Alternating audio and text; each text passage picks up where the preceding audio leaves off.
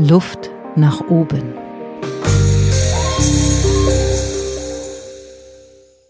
Herzlich willkommen bei Luft nach oben, dem Podcast zum Thema Veränderung. Und heute habe ich jemanden hier, über die würde ich jetzt so mal aus meiner Perspektive sagen, die ist doch in der Luft da oben ganz gut gelandet. Mal schauen, wie sie das selber sieht. Ich spreche mit der Schauspielerin Annette Frier und sage, hallo, herzlich willkommen, liebe Annette. Vielen Dank, liebe Barbara, und äh, äh, guten Tag, äh, wer immer da mithört. Ja, klasse, dass du da bist. Und ähm, genau diese Frage gebe ich dir jetzt erstmal so mit. Würdest du das auch äh, bestätigen, dass du da oben ganz gut gelandet bist? Bist du angekommen in deinem Leben? Da lacht sie direkt. Ja, na klar, da oben kann man bekanntlich nicht ankommen. Ne? Geht immer ein Weg runter. Also das ist, glaube ich, physikalisch schwierig, oben anzukommen. Es gibt, äh, ich würde da gerne ein, ein, ein absolutes Meisterwerk sprechen lassen von Reinhard Grebe, Oben. Kennst du das Lied? Nee. Ja, bitte, Leute, hört es euch an. Es ist ganz schlimm und es beschreibt ziemlich gut, was oben los ist und vor allem die Dialektik zu unten. Also, um trotzdem zu antworten, ähm, äh, ja, also mir ist das schon bewusst, dass ich natürlich auch, was so Karriere und so weiter angeht, da gibt's schon Indizien, dass man jetzt nicht davon sprechen kann, dass es mir, dass es mir dreckig geht oder so. Ne? Im Gegenteil. Also ich ähm, ich lebe ähm, das, wovon ich geträumt habe. Ich ja. bin Schauspielerin und habe damit ähm, nicht nur Arbeit, sondern auch äh, großes äh, Glück gefunden. Und äh, Punkt. Das kann ich und möchte ich auch nicht relativieren. Mhm. Insofern fühle ich mich äh, ähm, schon, also in meinem eigenen Leben, wir machen das Fenster besser zu, fühle ich mich gerade äh, jetzt nicht an einem Tiefpunkt. Ne? So, jetzt versuchen wir mal hier alles richtig einzurichten. Genau, jetzt haben das Fenster zugemacht und das Mikro gekippt. Nein. Nee, nee, das wäre auch äh, verwunderlich für uns. Aber es steuert irgendwie auch auf so ein kleines Aber oder doch eine Relativierung hin, was du gerade sagst. Die Relativierung liegt im, in allem, in allen Dingen. Und äh, nur weil jemand sozusagen, nur weil jemand schauspielerisch Erfolg hat, äh, heißt das ja nicht automatisch, ähm, dass es irgendeinen einen festen Platz äh, in irgendeiner Rangliste gibt, mhm. von oben nach unten, ne? sondern äh, der Tag geht morgens los und äh, dann ist das gerade zur Zeit wahnsinnig tagesformabhängig, abhängig, wie wir uns in der Familie sortieren mit Homeschooling etc. Ähm, so, das ist wesentlich spielentscheidender, ja. ähm, wie ich da meine Laune einteile, als ob ich Arbeit habe oder nicht. Mhm. Ja, so. Na, gleichzeitig ist die Voraussetzung im Moment äh, in dieser Zeit Arbeit zu haben sehr wichtig für gute Laune. So, das ist ein Rattenschwanz. Trotzdem ist alles parallel möglich, will ich damit nur sagen, wie du weißt. Ähm ja, und wir haben kurz vorher noch mal gesagt, ja, vieles ist es schon gesagt, aber nicht von allen. Und deswegen finde ich das super, wenn ja. wir das auch noch mal besprechen. Ähm, du hast gerade das Stichwort gesagt, wenn wir Arbeit haben, das macht auch gute Laune. Kannst du uns mal gerade reinschauen lassen? Wird gedreht? Arbeitest du? Wie arbeitest du? Was ist da gerade los? Mm. Also ich habe ähm, jetzt sind wir ja immerhin schon Februar 21. Ich habe dieses Jahr ähm, nicht äh, noch keinen Film gedreht. Ich fange so richtig mit Dreharbeiten auch erst wieder äh, März, April an. Aber letztes Jahr konnte ich glücklicherweise, nachdem äh, nachdem wir ja drei Monate stillgelegt waren alle oder fast vier Monate, da hatte ich auch äh, Dreharbeiten mittendrin abgebrochen in einem Film, den ich da gedreht hatte, dann im Juni wieder aufgenommen. Das heißt, ich habe eigentlich von Juni bis November ähm, mehr oder weniger durchgearbeitet, weil das sozusagen auch der Reihe nach dann ging. Also die mhm. Produktionen, die im Stau waren, die wurden dann ab Juni wirklich hintereinander. Man hat sich dann bemüht, ähm, da sind, ist mir ein Film weggefallen. Ich habe dann einen Film nicht gemacht, der eigentlich auf der Liste gestanden hätte ähm, und konnte aber trotzdem arbeiten, wofür ich natürlich unendlich dankbar bin und sehe gleichzeitig natürlich das Privileg der Filmbranche im Gegensatz zur Theater ähm, mhm. äh, Landschaft, ähm, was das für Vorteile hat, ne? dass wir nicht live spielen vor Publikum. Mhm. Das heißt aber jetzt aktuell, ähm, ich habe jetzt gehört, Drehbücher werden umgeschrieben, es werden Familienmitglieder angefragt, mit denen man sich umarmen darf oder mit denen mhm. man küssen kann. Ne? Zumindest so in der Werbebranche wird das viel gefragt. Mhm. Ähm, wie sieht denn das aus? Wer, wer werden die Filme, die wir jetzt gerade drehen unter den neuen Bedingungen, wird das so ein Zeitdokument werden, habe ich mich gefragt. Verändert sich da was in der Erzählweise? Ein bisschen. Ne? Also wir haben fast, ich habe äh, ich hab im Sommer an der Ostsee gedreht und da wären eigentlich wahnsinnig viele Szenen am Strand mit Kulisse, mit Leuten gewesen. So, da hätten wir zum Beispiel ein riesen Sommerfest, da wäre das, da wäre der halbe Dars äh, wäre da irgendwie aufgelaufen in Form von Hundertschaften von Komparsen. Ja, und dieses dieses äh, Open Air Festival, was wir da gedreht haben, das ist dann im wahrsten Sinne des Wortes ins Wasser gefallen. Dann haben wir ein bisschen Regen inszeniert. Mussten wir das eigentlich? Ja, ich glaube schon, dass keiner gekommen ist und dann wurde das Drehbuch umgeschrieben. Ne? So, also mhm. das wird man den Film ansehen, dass wirklich erstaunlich wenig in der Welt los ist. Ähm, ganz selten wirst du aber Masken sehen, was ich übrigens richtig finde. Wenn, wenn man das erzählt, dann muss das, äh, der einzige Film, den ich gesehen habe, wo das wirklich gelungen ist, ist vom Jan-Georg Schütte und vom Lars Jessen. Ich glaube, das lief vor zwei Wochen, mhm. ZDF, I don't know äh, mit Charlie Hübner immer wieder Sommer 90 oder so. Die haben sich wirklich hingestellt und haben ähm, im, im letzten Sommer gedreht. Mhm. Und der Film war auch zur Hälfte oder fast sehr viel improvisiert, zumindest ähm, in den Dialogen. Und da haben die Leute auch Masken an und so weiter. Es geht nicht um die Krise. Mhm. Ne? Es ist eine alte Schulgeschichte, es ist ein Roadmovie und, und Charlie ist irgendwie so der Protagonist, der da durchführt. Aber man sieht, aha, okay, das haben die im Sommer 2020 gedreht. Und da ist es glaubhaft, ohne dass mit dem Holzhammer draufgeschlagen wird. Wir haben natürlich auch überlegt, ob wir das in die Drehbücher reinnehmen, aber in der Tat es wird dann ganz schnell sehr bemüht. Es ja. geht dann um Corona. Und man mhm. denkt so nach, nach, nach drei Minuten auch schon in der Leseprobe so, na ja, Mhm. Ja, okay, ja, es ist Corona. Aber das, der Film geht nicht um Corona. Ja. Also jetzt will man zu viel. Also wir haben, äh, wir sind da, ich, ich verstehe die Frage, ist total berechtigt. Ich werde das auch von Journalisten oft gefragt. Ja, und sehen wir denn jetzt die Krise? Die muss man noch sehen. Und ich gesagt, ja, Leute, dann braucht man auch das entsprechende Buch.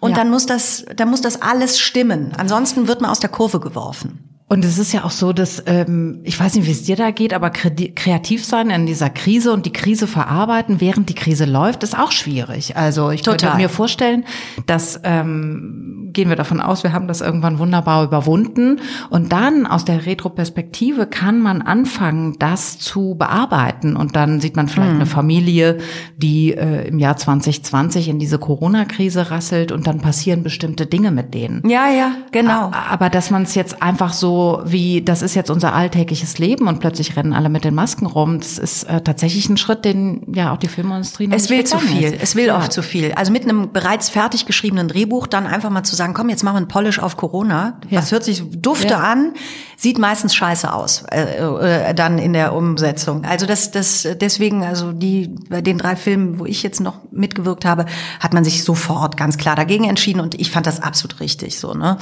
Ich, trotzdem ist es natürlich ein super heißer Punkt, den du gerade ansprichst, weil die Frage ist, was macht man jetzt? Ne? Ja. Was, was tun wir ja, jetzt? Genau. Also was, wie geht man kreativ äh, um? Und ich hatte vor zwei Monaten oder so war das, als es, nee, schon drei Monate, als dieser zweite Lockdown losging, hat eine Freundin von mir, äh, die bildende Künstlerin, ist gesagt, diese Kackkrise, die lähmt mich. Ich, ja. ich habe eigentlich immer irgendeine Idee. Sie sagte, ich mache doch nur Kunst, sagte sie. Ich muss doch, ich muss doch. Aber sie sagte, das, das blockt mich so weg und mir fällt einfach nichts. Ich habe dem nichts entgegenzusetzen gerade. Ich bin wie gelähmt. Und das hat mich wiederum so inspiriert, weil diese Ehrlichkeit von dieser Freundin von mir, ich gesagt, das stimmt, das gibt's doch überhaupt nicht. Und ich habe dann einen kleinen Versuch, ich kann jetzt äh, noch nicht drüber reden, äh, ich äh, werde es dir weitergeben, sobald ja. es fertig ist, aber ich habe eine kleine Gesprächsreihe gemacht mit Leuten, also mhm. was du hier auch tust und habe die aber gefilmt ähm, und wir haben uns in leeren Bars äh, Theatern, äh, Kino, äh, Schwimmbädern. Ach, wie wunderbar. Äh, so, ja. Und dann habe ich einfach gedacht, okay, mach, egal ja. was draus wird. Und das war natürlich wahnsinnig anstrengend. Aber das war, und wenn es ehrlicherweise nur für mich als Therapie war, ja, ja mhm. ich glaube, da ist auch was bei rausgekommen, hoffe ich jedenfalls. Aber da habe ich so richtig gemerkt, ähm, da habe ich gesagt, scheiß drauf, ich mach's jetzt. Ja, ich ja. mache jetzt, ich, ich, ich sage jetzt, was ist, was ist bei dir los? So. Ja. Und wie fühlt sich das an? Und insofern habe ich deswegen auch deinen Podcast ähm, zugesagt nachdem ich da reingehört hatte, weil ich das extrem wichtig finde, dass wir uns austauschen. Und auch auf die Gefahr hin, dass alles gesagt ist, nur noch nicht von jedem, ist es wichtig, dass wir es tun. Mhm. Und dass das stattfindet, weißt mhm. du? Und dass man da ähm, Foren bietet. Und immer wieder. Und sagt, ja, wir reden jetzt noch mal darüber, mhm. weil das ist doch wirklich nicht zu fassen, wie man sich im Kreis dreht und mhm. so. Und, und es passiert dann trotzdem etwas, von dem wir, glaube ich, jetzt echt noch nicht genau wissen, aber es das ist, das ist die Voraussetzung. Nicht eingraben zu Hause mhm. und gar nichts mehr machen. Ich will nichts mehr hören. Ich bin beleid, die Beleidigten, das sind ja eh die Schlimmsten, ähm, sondern wirklich, ja, sich der Sache zu stellen. Ja, und vielleicht auch da, wo wir merken, ähm, okay, da komme ich jetzt nicht drüber. Genau diese Ehrlichkeit, die deine Freundin hatte, das ist ja jetzt auch bestechend, welche Ehrlichkeit in welchen Kontexten plötzlich herrscht. Auch so, ich kenne es von der Wirtschaft oder vom Business so, dass mhm. die Leute ganz anders miteinander sprechen. Man redet über die Kinder, wie geht's denn bei euch beim Homeschooling und so. Mhm. Also diese Ehrlichkeit ist das eine und das andere ist, glaube ich, auch dieses Verbundensein, dass wir das Gefühl haben, plötzlich ist doch alles egal. So, ich kann jetzt auch Annette Frier fragen, ob wir über Veränderungen reden. Wir sind alle im selben. Voll, voll so. genau so sehe ich ja. das auch. Und ja. das ist überhaupt die Chance. Ähm, und das ist auch ein Wesen von Kunst, glaube ich. Äh, oder wenn die, wenn die gelingt, ähm, dass man merkt, ah oh, krass, es ist die Verbindung. Ja. Also es ist eben nicht alleine zu Hause in seinem Kämmerlein. Das ist auch alles wichtig, die Ruhe zu finden für sich und, und, und in sich da zu kehren und sich zu besinnen. Aber auf eine absurde, abstrakte Art, ähm, trotz äh, Versammlungsverbot äh, Kontakt aufzunehmen. Und das ist eben das, was du hier tust. Und deswegen habe ich echt gedacht, nee, das ist es, das ist es. Und es ist wahnsinnig schlicht in der Erklärung. Äh, und man denkt, ja, echt? Ja, echt. Das war's schon. Ja, wunderbar. Ich ähm, freue mich über deine Worte und finde es auch klasse, dass du äh, hier vors Mikro getreten bist. Lass uns doch diese ähm, Kunst Szene, die Branche, die Filmindustrie und nehmen wir die Theater dazu, nehmen wir die Solo-Selbstständigen dazu, deine bildende Künstlerin, Freundin. Ähm, was ist mit dieser Branche los? Ich würde es gerne eine Ecke weiterdrehen, kulturpolitisch einmal betrachten, dass wir keine Lobby haben in der Politik. So kann man das doch ja, auf den ja, Punkt ja, bringen, oder? Das macht uns übrigens erstmal sehr, sehr, äh, äh, in der Wirtschaft haben wir auch keine Lobby. Also und deswegen, in der Politik haben wir mehr Lobby als noch vor fünf oder zehn Jahren. Ich finde, mhm. da ist einiges passiert. Äh, erstmal macht uns das sympathisch, dass wir keine fette Rechtsabteilung so so per se erstmal vorschicken, ja, in der Krise. So pass mal ja. auf, ich habe Leute, die sich darum kümmern. Mhm. Haben wir nicht. Nee. Weil wir uns mit anderen Sachen beschäftigen. Das finde ich erstmal äh, natürlich. Das ist nicht der Vorgang. Wir, mhm. wir ähm, normalerweise macht man Kunst, um Dinge zu entdecken und nicht um das Konto zu ähm, vervielfachen. So, Dinge wirtschaftlich, es gibt die Welt zu verstehen. Weiß ich nicht, es wird nicht immer so, wie auch keine immer, ja. Ahnung, whatever. Ja. Also genau, ja. Ja, aus ja, einem logisch. irgendeinen intrinsischen Motor, den Richtig. der eine kann er kann Richtig. ihn erklären, der andere Ja, aber das lernt nicht, jedes Kind in der Schule, dass dass sie erstmal okay, es gibt auch dieses dieses Märchen von Fame und so weiter. Und ich weiß, ich bin jetzt auch ein bisschen die falsche Person hier, weil weil weil für mich ist da ja wirklich so ein kleines Märchen auch in Erfüllung gegangen, weil ich so schöne Arbeit habe, aber grundsätzlich ist sich glaube ich auch jeder junge Mensch, der einen Künstler künstlerischen Beruf ergreift, der schon mal gelesen hat, wie in so einer Statistik aussieht, sich dessen bewusst, dass ähm, dass das sehr unwahrscheinlich ist, dass er damit viel Geld verdient. Ja. So, das wissen die Leute, die sich für Kunst entscheiden und tun es trotzdem. Und mhm. darin begründet liegt für mich ganz einfach der Fakt, dass wir jetzt nicht besonders gut aufgestellt sind. Mhm. Ja, weil wir da nicht vorgesorgt haben. Ja. So, ja. ist das äh, das Wesen des Künstlers, der Künstlerin? Nee, um dass Gottes wir nicht Willen, vorsorgen bitte. können? Ja, furchtbar. Das sind alles auch so, so alte Ideen. Natürlich müssen Künstler Geld bekommen für ihre Werke. Natürlich, äh, das ist was Schönes, auch dieses Verpönen von Geld. Ne? Also in ja. dem Moment, das ist ja auch ein Riesenproblem. Das ist ein viel größeres psychologisches Problem, ja. oft als faktisch, dass ein guter Künstler meint, er darf kein Geld verdienen. Ja. weil er, weil er dann Kommerz ist und hat sich beliebig gemacht und geht für die Masse raus. Okay, da gibt's super viele Vorteile. Da müssen wir erstmal einen Raum klären, über den wir da reden. Ähm, das das hängt aber alles damit zusammen, dass wir nicht eine besonders gute Lobby haben, ne? So äh, jetzt äh, was Maßnahmen angeht. Ich weiß auch nicht genug, ähm, um jetzt hier so mit so mit so Fach Dingen zu kommen. Mhm. Ähm, ich weiß allerdings, dass viele der Kollegen, und das kann man vielleicht mal ein bisschen erklären, ähm, welcher, welchen Dingen das geschuldet ist, jetzt wirklich dieses Grundeinkommen vom Staat beanspruchen. Ja. Also die bekommen, glaube ich, Miete und einen Hartz-IV-Satz. Die bekommen Hartz IV, ja. Ja, genau, das ist so. Und das ist natürlich einfach, dieser, dieser Abrutsch ging so schnell, ja. weil, ähm, weil man immer denkt, okay, wenn die Theater erstmal wieder aufmachen. Ähm, der Witz ist, selbst wenn die Theater im Sommer aufmachen, ja, es gibt gar keine neuen Produktionen. Produktionen. Also die alten Produktionen stehen jetzt in einem solchen Stau. Ja. ja, also ein Stück, das vielleicht für November 2020 geplant war. Mhm. Das findet, wenn es alles gut geht, in dem einen oder anderen äh, freien Theater dann ähm, oder auch in, in Staats- oder staatlichen Theatern, äh, staatlichen, staatliche Theater, das werde ich mir merken, das habe ich heute kreiert. Das ist ein stattlich, ein, das, ist, hier das ist, aber ein stattliches, stattliches Theater, Theater, wo du engagiert bist. Toll. ist das geil. Ah, sie redet wirr. Gut, also jeder weiß, was gemeint ist. Ja? Das heißt, diese Produktionen, die kommen überhaupt erst in zwei, drei Jahren dran. Ja. Die sind überhaupt erst in, in ein paar Jahren dran. So, das sind also wirklich sehr bescheidene Aussichten, um es mal ähm, vorsichtig zu formulieren. Genau, also man muss einfach sagen, das Theater darf aufmachen und es gibt nichts, was stattfindet. So ist es. Erstmal muss geprobt werden. Ja. Und es ist natürlich auch dadurch, dass die Zeit weiter gedreht ist, ist auch die Frage, was ist mit diesen alten Produktionen? Passen die noch in die Zeit? Gehört das heute noch? Ähm, okay. Das mal als Erklärung, warum die so schnell in Hartz IV abgerutscht sind. Und wir sind ja jetzt beide keine Kulturpolitiker, aber ich frage mich, äh, wird sich jetzt in der Branche, rührt sich was? Wird sich was verändern? Also mich macht sehr, mich macht schon wütend, muss ich sagen, wenn ich dem so zugucke und denke, das, was wir gerade unheimlich brauchen für unsere Seele in dieser Krise, ist die Kunst. Mhm. Und wir konsumieren sie mit einer Selbstverständlichkeit, ja, teilweise achtlos. Ja, wir krass. gucken alle Netflix leer und verdienen tun die Unternehmen, die sich vor diese Kunst geschaltet haben. Aber die Künstler selber gehen in einer Selbstverständlichkeit in Hartz IV, obwohl mhm. zum Beispiel, äh, das würde man den TUI-Mitarbeiterinnen und Mitarbeitern nie sagen. Man würde nicht sagen, du, dann geht das jetzt pleite, dann macht ihr Hartz IV, ist doch kein Ding. Mhm. Nein, da wird mhm. versucht zu retten.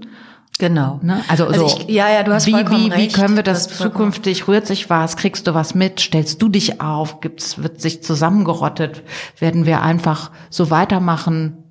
Also es so passiert bleiben? viel, ja. Also es bildet sich gerade viel. Der Till Brönner hat ja hat ja da so ein bisschen aufgeweckt. Dann äh, gab es verschiedene ähm, Aktionen, äh, diese Hashtags sang und klanglos. Also das lohnt sich allemal, da mal reinzugucken, wen das jetzt auch interessiert thematisch. Es gibt ähm, ähm, der, der, der Schauspielerverband, die stellen sich auf, die äußern sich wöchentlich dazu. Also es gibt viel Information. Mhm. Es, es ist aber diese Krise gerade. Mhm. Es gibt einfach auch wahnsinnig viel Unsicherheit mhm. und, und, und abwarten und mal gucken, wie es weitergeht. Es gibt leider fast keine Antworten und, und tausende von Fragen im Moment. Mhm. Und ich glaube schon, dass da jetzt nachgearbeitet wird und nachgelegt wird, also dass diese Lobby gerade, von der du äh, stehst, äh, gesprochen hast, auch entsteht, mhm. dass diese Vernetzung jetzt stattfindet. Es gibt unglaublich viele tolle Leute, die sich ehrenamtlich engagieren. Ähm, es gibt viele Juristen, die wirklich neben ihrem Hauptjob äh, da noch äh, unterstützen und so weiter. Äh, oder auch hauptberuflich jetzt engagiert sind, das zu tun. Also da verändert sich was, aber das geht nicht von heute auf morgen. Also das hat uns auch wirklich jetzt mal so geschüttelt, ja. ja. Mhm. Und ähm, das geht gerade los. Ich ich glaube wirklich, das, was wir gerade eben hatten, wir können uns da wirklich nur unterstützen. Jeder muss sich selber abends im Spiegel angucken und sagen, was kann ich tun? Äh, bin ich diejenige, die Hilfe braucht, oder kann ich gerade Hilfe verteilen? Ja. Ich glaube, so einfach ist das im Moment. Mhm. Mhm. Lass uns doch mal diesen Horizont äh, Corona ähm, verlassen und das Thema Veränderung noch mal ganz persönlich nehmen. Ich würde dich gerne fragen, wenn du so zurückschaust, was war denn bei dir die größte Veränderung in deinem Leben? Boah, da gibt's verschiedene. Ähm, also wenn, wenn man das Leben mal so als Sträßchen sieht, dann würde ich sagen, ähm, dann gibt's so Steinchen, weißt du, die mhm. da so rumliegen. wahrscheinlich, dass das äh, eine erste große Veränderung ist, wenn man wenn man äh, merkt, dass man erwachsen wird, wenn man aufhört zu spielen als Kind. Mhm. Kannst du dich daran so. erinnern? Ich glaube ja, weil, weil ich bin aber auch so ein Astrid Lindgren-Fan und die hat mal, ähm, die hat irgendwann mal in einem Interview gesagt, als sie gefragt wurde, was für sie die schlimmste Veränderung in ihrem Leben war, mhm. da hat sie gesagt, als ich nicht mehr spielen wollte.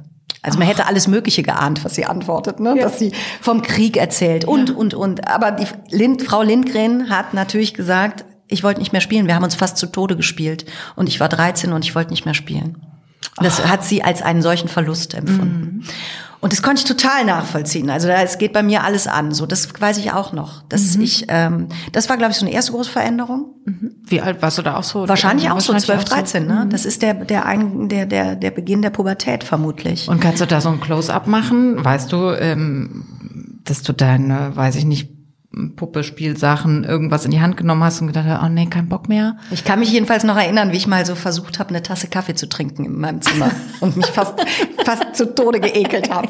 Aber das weiß ich noch. Das fällt mir gerade ein. Also ich kann mich noch dran erinnern. Lust, erwachsen zu werden. Ja, total. Ich. Und ich hatte, ich sollte eigentlich äh, Besuch bekommen von einem Jungen, äh, da war ich wahrscheinlich so 13, 14, äh, aus der Nachbarschaft und wir hatten uns zum Kaffee trinken. Der hat gesagt, sollen wir einen Kaffee zusammen trinken? Ich gesagt, ja, okay. Und dann, dann habe ich, hab ich schon mal geübt zu Hause und das Schlimmste ist, er kam nicht. Es ist, das weiß ich, zu, das weiß ich noch. Also ich, wie ich geübt habe, diesen Kaffee mir da rein zu pfeifen und, mich, und mich so geekelt habe vor diesem Koffein. Und dann hatte der das vergessen oder die Tage verwechselt oder so. Das ist jetzt eine Sache, die mir einfällt, ähm, die hat mit Erwachsenwerden. Naja, also vielleicht auf eine Art ja, auch zu tun. Ja, und vielleicht ist es auch so, dass man was dadurch, dass man was Neues will, lässt man was Altes fallen, ohne dass man aufhört, es gut zu finden. Vielleicht ist es auch, ne? Also ja, man lässt einfach Sachen plötzlich liegen. Also man, ja. man, man hört ja auch irgendwann auf zu hüpfen. Das stimmt. Ja, also das fand ich das Erstaunlichste, als ich dann selber, Stichwort Veränderung, natürlich sind meine Kinder eine Riesenveränderung in meinem Leben. Und als die so anfingen zu hüpfen, ja. ne, so, als die gerade laufen konnten, dass ja. die immer so vom Kühlschrank bis zum Stuhl, das sind ja wirklich nur drei Meter, ja. hüpfen. da habe ich so gelacht, ich habe gedacht, das gibt's doch gar nicht. Die hüpfen vom Kühlschrank zum Stuhl. Und dann habe ich das aus Spaß mal wieder so teilweise angefangen, habe gemerkt, wie geil das ist. Also dieser, dieser, ähm, dieser Hüpfschritt, weißt du, mhm. dieses Titing, Titing, Titing, ne? so. Sehr so ging, früher ging man so zur Schule. Und ne? so ist man doch früher immer unterwegs gewesen, ne? Ja. Und ich glaube, das sind so, das sind, ja, das ist zum Beispiel eine Veränderung und, ähm, mh, mm, ja, und dann so einschneidende Erlebnisse, also so Verlust, Tod, äh, wenn der ins Leben kommt, das verändert einen, finde ich, komplett, wenn man mhm. so da erstmalig solche, naja, und dann äh, eigene Kinder. Mhm. Also spätestens dann hatte ich wirklich das Gefühl, uiuiuiui, jetzt muss hier aber einer Verantwortung übernehmen. ich, oh Gott. Frau Freer. Wie bitte? Was? Ja. Die Frau, die Kaffee trinken kann. Ja, ja. Die nehmen wir. Ja, hier bin ich. Und wenn du so äh, überlegst, was es bei dir, was hilft da bei dir, wenn du in so Veränderungsprozessen bist oder wenn du zurückschaust, wer, wer war da oder was war da oder was braucht es, damit das gut gelingt? Ähm, vielleicht sind es sogar die schwierigen Veränderungsprozesse, wo man das am ehesten ausmachen kann. Mhm. Also ich bin auf der Suche nach, was ist denn dein persönlicher hm, Cocktail, Cocktail oder dein Rezept mhm. für solche Phasen? Mhm. Ich habe immer andere. Also ich habe in auch zu allen Zeiten immer andere Cocktails gemixt. Mhm. So mache ich das ja auch an der Bar. ähm, also das, da kann ich nicht, das ist so mein, ich glaube, das hat viel mit Biologie zu tun. Du hast als, als, als Teenager natürlich völlig andere Cocktails äh, als Getränke, die du später zu dir nimmst. Und ähm, äh, es, es, es gäbe, hätte eine Zeit gegeben, da hätte ich dir immer gesagt, eine heiße Badewanne, äh, eine, eine schöne Kerze und vielleicht ein Glas Rotwein. So, mhm. ne? So, das wäre dann für mich ein äh, der Moment gewesen des Tages, wo ich sage, so jetzt lasst mich alle in Ruhe und jetzt gucke ich mir das nochmal von der Seite an. Aha, das war heute so und das war so und da habe ich mich so benommen und dann ist das passiert. So, das wäre, das hätte ich bestimmt so für fünf bis zehn Jahre meines Lebens als absolute als absolutes Must-Have mhm. genannt. Ne? Würde ich im Moment gar nicht mehr machen. Ich weiß gar nicht, wann ich das letzte Mal in Ruhe mit Kerze in der Badewanne gelegen habe. Meistens hektisch. so. Ich habe mir aber dafür andere Sachen geschaffen. Letztes Jahr beispielsweise, ne, als Stichwort der letzten großen Veränderung, ähm, habe ich doch wirklich das, ich sag ja, es ist alles Biologie. Ich komme jetzt in das Alter. Ich, mhm. ich bin, ich, ich bin gerade, ich bin, ah, ich bin schon ah. sechs, ich bin jetzt schon 47 Jahre alt geworden. Und ich habe, ich äh, meditiere. ich glaube, das ist so. Ich glaube, das ist so. Ja. Ja, das hilft total. Ja. Das habe ich mir letztes Jahr wirklich in dem ersten Shutdown, ich hatte schon vorher oft und lange Phasen von Meditation und immer wieder das dran gegeben. Und seit letztem Jahr März mache ich das mhm. wirklich, ich glaube, ja, täglich? Ja, ja, ja. Ja, ein paar Ausnahmen gibt's, aber wenige. Mhm. Und ich würde mich sehr wundern, wenn ich es wieder loslasse. Ah, super, super. Also ich fange gerade damit an. Okay. Und ähm, hatte heute Morgen aber, ich habe es versucht und ich war so kribbelig. Äh, deswegen habe ich es heute Morgen nicht geschafft. Aber ähm, wie fängst du an? Zehn Ach Minuten? Gott, äh, ja, ja, ich mache auch immer noch. Ich, äh, ich mache, äh, äh, du, ich bin kein Fachmensch für Meditation. Du hast mich gefragt, was ja. hilft dir in Veränderung? Und ich bin ganz am Anfang und ich weiß nicht, wie viele Jahre das noch dauert, bis der Muskel wirklich gut trainiert ist. Mhm. Aber man merkt Unterschiede, wenn man es wirklich regelmäßig macht. Also du kommst wirklich, äh, es ist einfach ein guter Ort, mit sich selber so rumzuhängen. Und äh, nach außen auch zu connecten. Also mhm. ich glaube, das ist wirklich, da sind viele, deswegen machen die Menschen das ja seit tausenden ja, ja, von Jahren. Ne? Ja. Also das ist ja, das ist ja nichts Neues. Und mit 20 hat mich das überhaupt nicht interessiert. Und jetzt interessiert mich das aber sehr. Und ich habe das Gefühl, da ist viel, da liegt einfach viel ähm, ich wollte jetzt sagen, brav. Während ich mich selber, während ich, ich höre mir zu und denke, geht wirklich, wirklich, da gehen mir die Buchstaben aus. Äh, Ach du lieber Himmel, jetzt, jetzt viel zu entdecken. okay. Ähm, ja, ähm, wenn wir jetzt so bei dem Thema persönliche Veränderungen sind, dann ähm, interessiert mich mich ganz persönlich aber die Frage: Glaubst du, dass du vom Schauspielhandwerk, von deinem Beruf her, von Berufswegen irgendwie agiler, flexibler äh, damit umgehen kannst. Du kannst improvisieren, du bist schnell, du hast das trainiert. Ähm, hilft dir das irgendwie im Leben oder würdest du sagen, ach, da hat mein Beruf aber so gar nichts mit zu tun? Hm, habe ich noch nie drüber nachgedacht. Ich glaube schon, dass, ähm, dass das alles ineinander fließt, ne? Und natürlich, also ich habe immer einen anderen Arbeitsplatz, Ort. Muss wirklich immer auf der Reise irgendwie mich befinden und so. Und ich glaube schon, dass das hilft. Für eine gewisse Flexibilität auch mit Menschen. Also so, ähm, das, wie du das gerade gesagt hast, ich, ich habe das einfach viel trainiert. Mhm. So, das ist jetzt etwas, ähm, was ich einigermaßen kann. Und das hilft natürlich dann, wenn man merkt, oh je, ich muss mich umstellen. Oh je, heute wieder anders. Oh, morgen mhm. wieder das mhm. und so. Ne? Und auch die Aufforderung natürlich zu beobachten. Das ist ja im Prinzip Schauspielerei. Das wollte ich gerade fragen. Wie geht das, dieses sich so schnell auf was Neues einlassen, wenn man das ausdefinieren würde? Was, was ist das für eine Fähigkeit oder was, wie würdest du das beschreiben? Welche, welches hm. handwerkliche Tool steckt Ach so, dahinter? Bei, hinter Schauspielerei? Ja, oder auch in diesem, also ich muss mich wieder neu einstellen. Ich äh, improvisiere schnell. So wie, wie wir sagen, okay, du kannst improvisieren, du bist schnell, aber wie geht das? Was ist das eigentlich, was da innen abläuft? Also erstmal wirklich immer wieder äh, sich, sich neugierig zu halten also das ist ja auch ein, ein, Vorgang. Neugier ist ja jetzt nicht irgendwie das Lebensgefühl, was dir geschenkt wird mit der Geburt und dann bleibt das so, bis du 85 bist. Also ich glaube, da kann man wirklich was für tun. Mhm. Dass man sagt, ja, ich kann jetzt hier bleiben, mir das so angucken, das ist alles ziemlich gut eingerichtet, das lassen wir jetzt so. Das ist auch ein äh, Impuls. Ne? Also wir sind ja, glaube ich, zu 97 Prozent auf Sicherheit aus.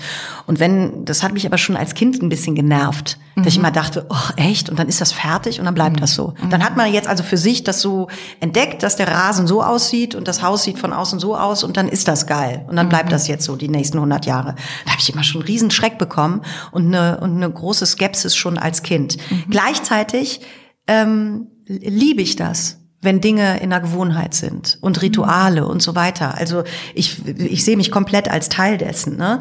Aber ich habe mir dann einen Beruf gewählt, der mich zwingt, immer wieder nachzufragen. Mich selber, ne? Mm. in erster Linie. Und dann ist das schon ganz hilfreich, glaube ich.